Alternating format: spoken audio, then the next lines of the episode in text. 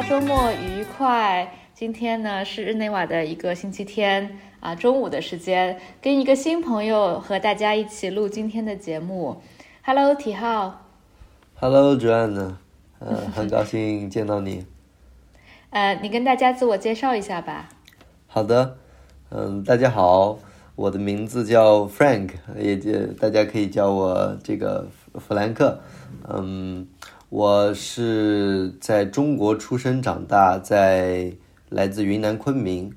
嗯，在宁波念的本科，在学习本科学习结束后呢，我来到瑞士，呃，继续我的硕士学习，然后马上我要开始在瑞士进行我的博士学习，嗯，所以，呃，这个在瑞士待了有大概两年的时间，嗯，我自身的的话，专业是学习国际法，嗯，因为对国际组织感兴趣，对。呃，这个国家之间的历史文化、不同的语言都很感兴趣，所以我自己也很喜欢学习语言。呃，然后今天这个呃，有听到主任的说有这个呃和中文学习相关的活动，就很感兴趣。嗯，就希望来能参与到其中。嗯，很高兴。谢谢 Frank。对，然后。也跟 Frank 认识也是差不多呃三四个月之前的事情吧，应该是。然后我觉得 Frank 经历也蛮有意思的，嗯，在国内上的本科，但是在国外已经生活了几年，对吧？然后你还在呃，你是在瑞典交换了一段时间，在冰岛，在冰岛交换了一年。嗯，对对对对对，我有另外一个朋友在瑞典交换，所以感觉都是冰天雪地的 这个北 北欧国家。嗯，然后今天其实就想到这个话题，想跟大家聊一聊的是，在中国上大学和在国外上大学，特别是在欧洲国家上大学有什么区别？呃，这个 Frank 是在冰岛，现在在瑞士，我呢是在牛津，英国，后来在法国，所以大家都算是这个欧洲大陆的呃大学的体验。不然，Frank，你先说说你在这个冰岛上学，呃，感觉怎么样？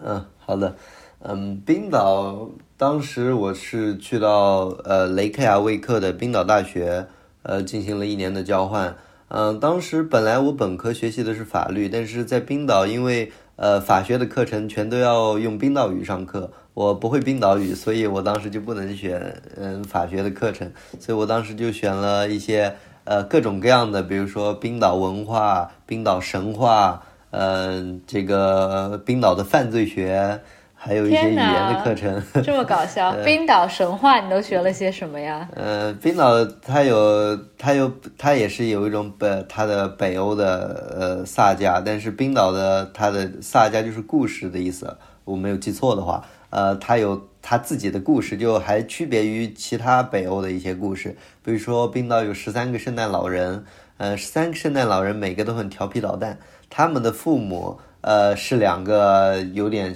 就是那种传说中的呃坏人，呃，但是又是有点怪物的感觉。他们会在圣诞节呃的时候把不听话的小孩抓去锅里煮了，呃，所以我觉得冰岛小孩的童年一定很害怕，不敢做坏事。嗯，OK，所以你就学这个冰岛的神话，嗯，冰岛犯罪学。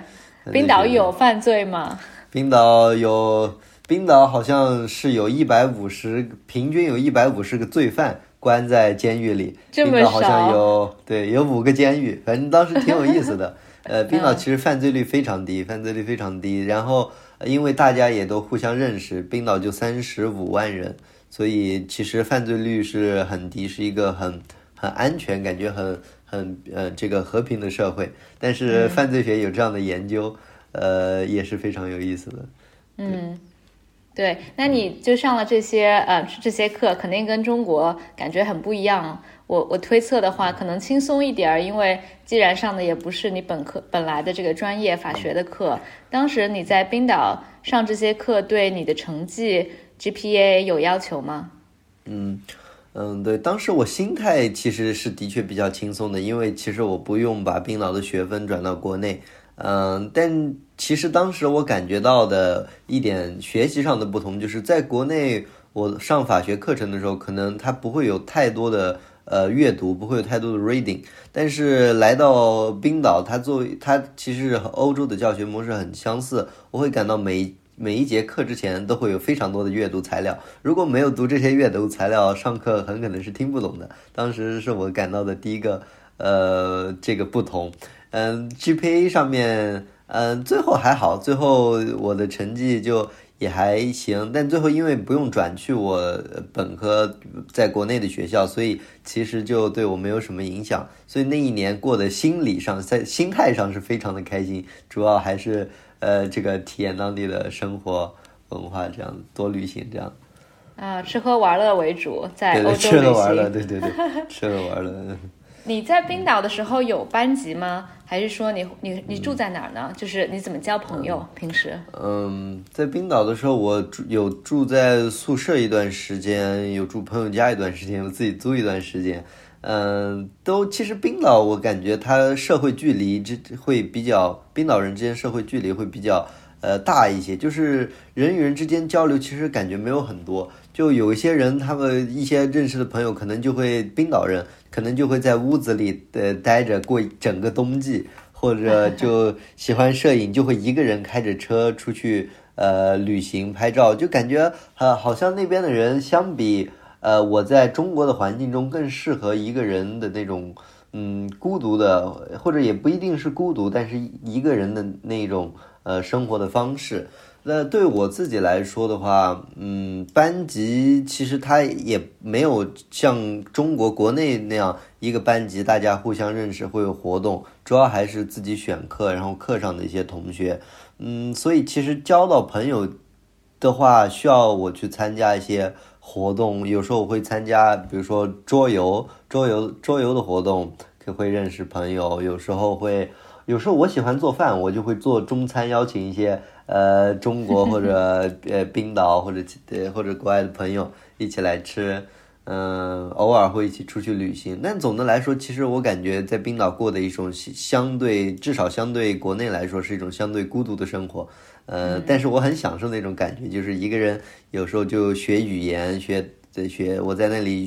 学了德语和法语，一个人就通宵的学语言，就是学的很一个人在那很开心的感觉。嗯，在冰岛是一种很好的氛围。对，我觉得这个是我可能体验最大的不同，就是在国内很有集体感，很有班级的感觉。那国内的话，上大学，嗯，比如说我选的是会计专业，咱们这个整个学院一共有大概六个班级，然后会计专业就只有一个班，我们班里面有四十个人，然后呢，嗯，这四十个人基本上每天都在一起上课。虽然我们选的课会有不一样，但是大一和大二，就是大学一年级和大学二年级，会有很多很多的通选课，呃，就是大家都要上的课，必必选课，嗯，所以那个时候可能上了，比如说，嗯，这个 马克思主义啊 之类的，呃，然后像中文学习，呃，中国历史，然后一些专业的课，比如说会计学，都是经济学原理。大家都在一起上课，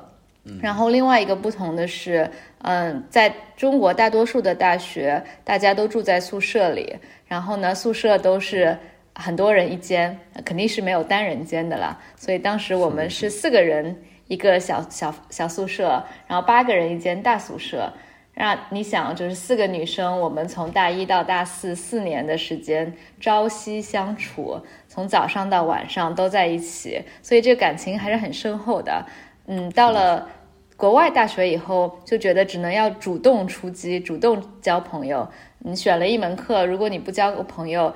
这个课上的同学，你就每周见一次或者每两周见一次，所以还是，特别是我在法国的时候是疫情的期间，大家都是上网课，所以基本上根本线下见不到人，那个时候还是蛮孤独的。是的，是的，嗯。嗯。嗯，对，我在国内的的确也会有这个，因为很多事情，比如说宿舍生活、学习生活。甚至很多社会就是社会的社社会活动会有社会实践，学校的社会实践，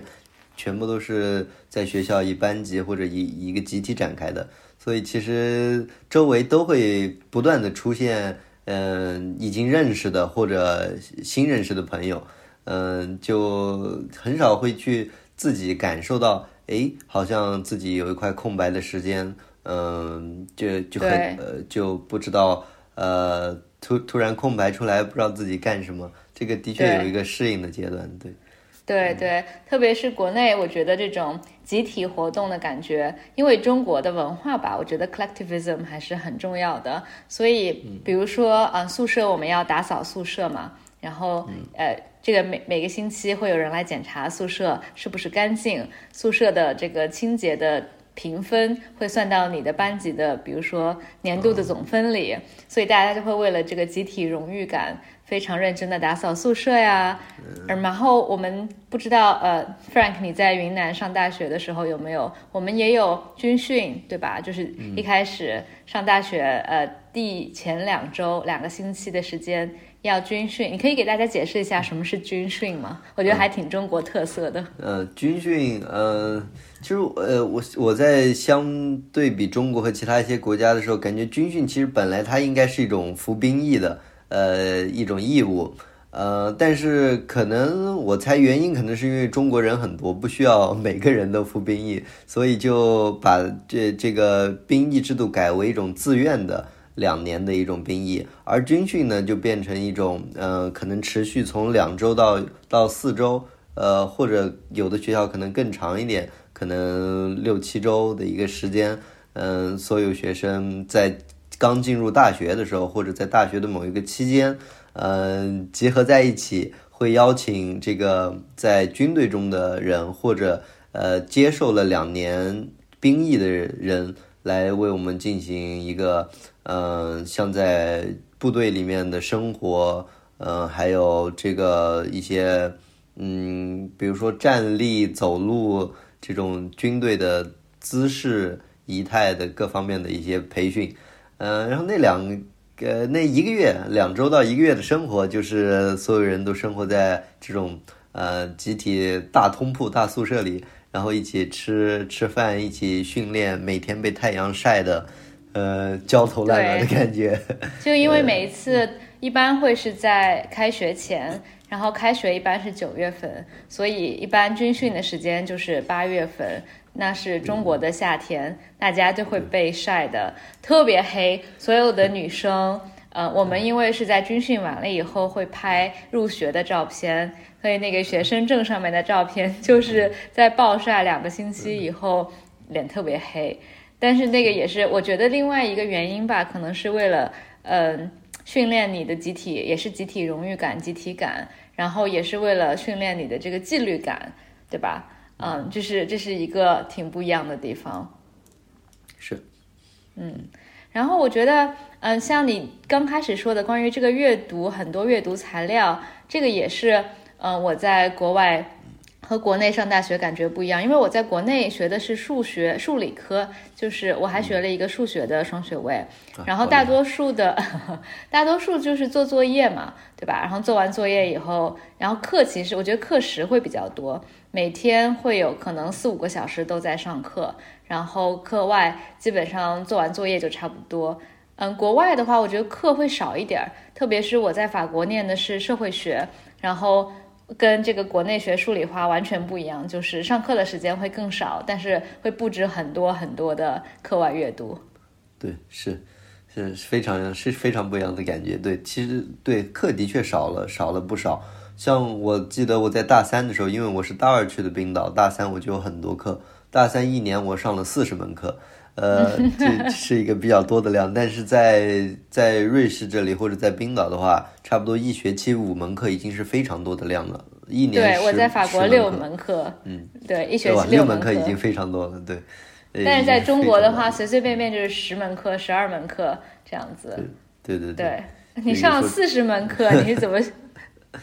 对，四十门课，当时我也不知道怎么搞，但是可能国内就是有有一点。其就是我可能或者我自己有点数量胜于质量了，所以当时为了修完学分想毕业，对，然后感觉在这边上课质量还是非常重要的。嗯，可能如果把 reading 都读了，然后好好写一篇课程的论文，还是能从中学到非常非常多东西。可能能在某一个知识某某一个知识的方面，嗯，至少可能从本来。不太懂或者一知半解，到可以自己说出一些自己的观点、自己想一些想法，还是对这样的质课程的质量还是很重要的。对，我觉得在这边国外上课，小班级的讨论课特别多，然后在课上面会有很多的辩论啊，然后有小组做 presentation。其实小组作业在中国挺少的，至少在我上大学的时候，基本上就是个人完成，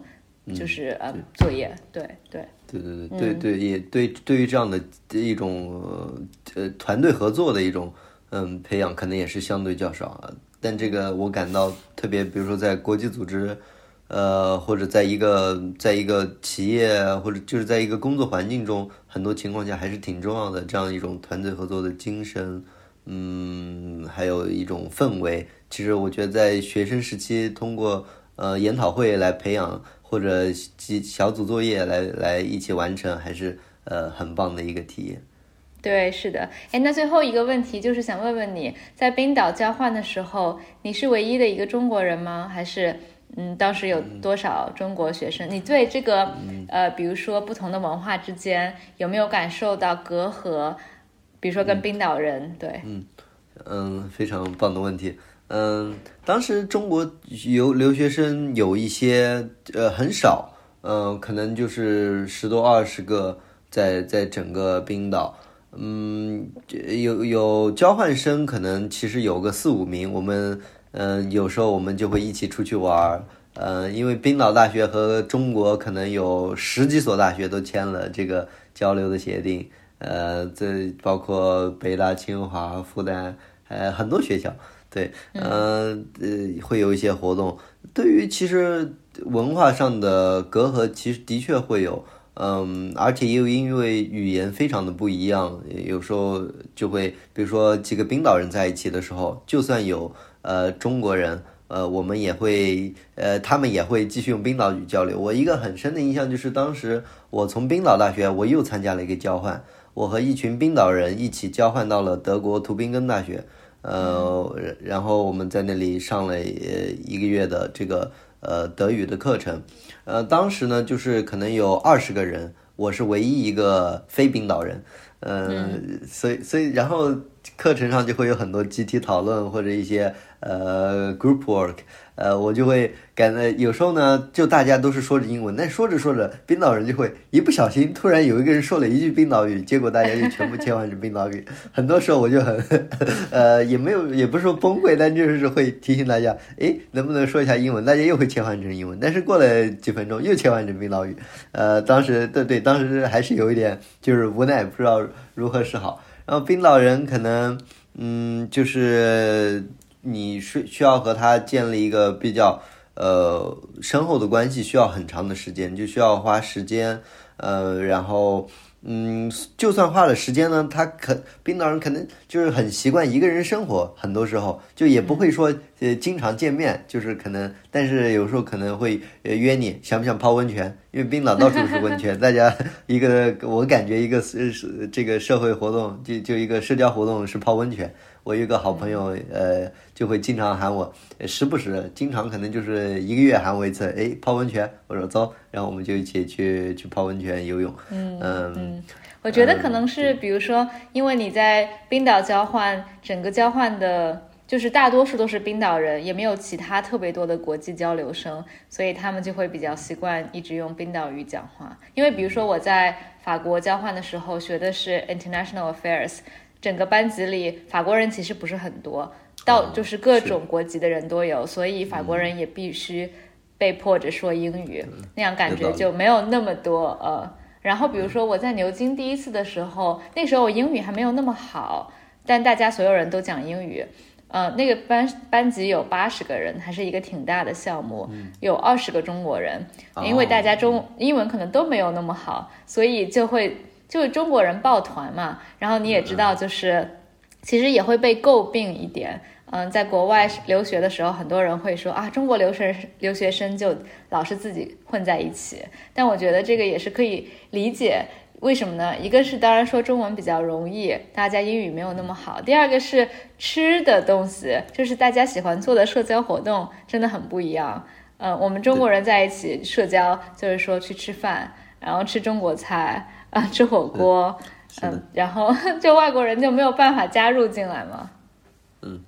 是 是。不过，对，嗯，最初感觉是是这样，就是，但是渐渐，就我现在可能我主要的一个在社社社交活动还是和中国人，但是我会渐渐的，有时候可能遇到外国朋友的话，就会邀请他们一起来吃饭啊，呃，或者一起一起尝试做饭。虽然有时候可能他们喜欢，有时候可能没有这么喜欢，呃，但是但是感觉，呃，这样的。呃，一些多和当地人或者和其他一些呃来这里的外国同学一起交流是非常棒的体验。嗯，我觉得我应该还是会努力的，呃，越来越多的这样去做。对对，还是要打破这个偏见，然后打破自己的圈子吧。我觉得，呃，语言是一个大比较大的隔阂，但是一旦比如说英语、其他语言比较呃 comfortable 了以后，就还是可以跟当地人。对对，多走出语言的舒适圈。对，嗯，然后我觉得外国人其实也是一样的，就是如果学中文的外国朋友，其实呃，中国人很喜欢跟外国朋友讲中文的，对吧？特别是正在学习中文的，我们是很欢迎的，所以也不要羞涩。如果你在国外在中国交流的话，嗯，多多跟 中国朋友混在一起，跟他们一起吃火锅，他们就会很高兴的，对吧？是的，是的，对对对，我我在。国内上学的时候，因为我喜欢学语言，我每次见到外国同学就特别开心，就和他们一起聊天，的讲英语、法语、德语这些，就让我感觉很很开心，然后又可以了解到新的事物、新的文化，每每次都非常的期待。对，对，好呀好呀，谢谢 Frank，那今天我们先聊到这里，好，下次我们再见，周末愉快。好，谢谢。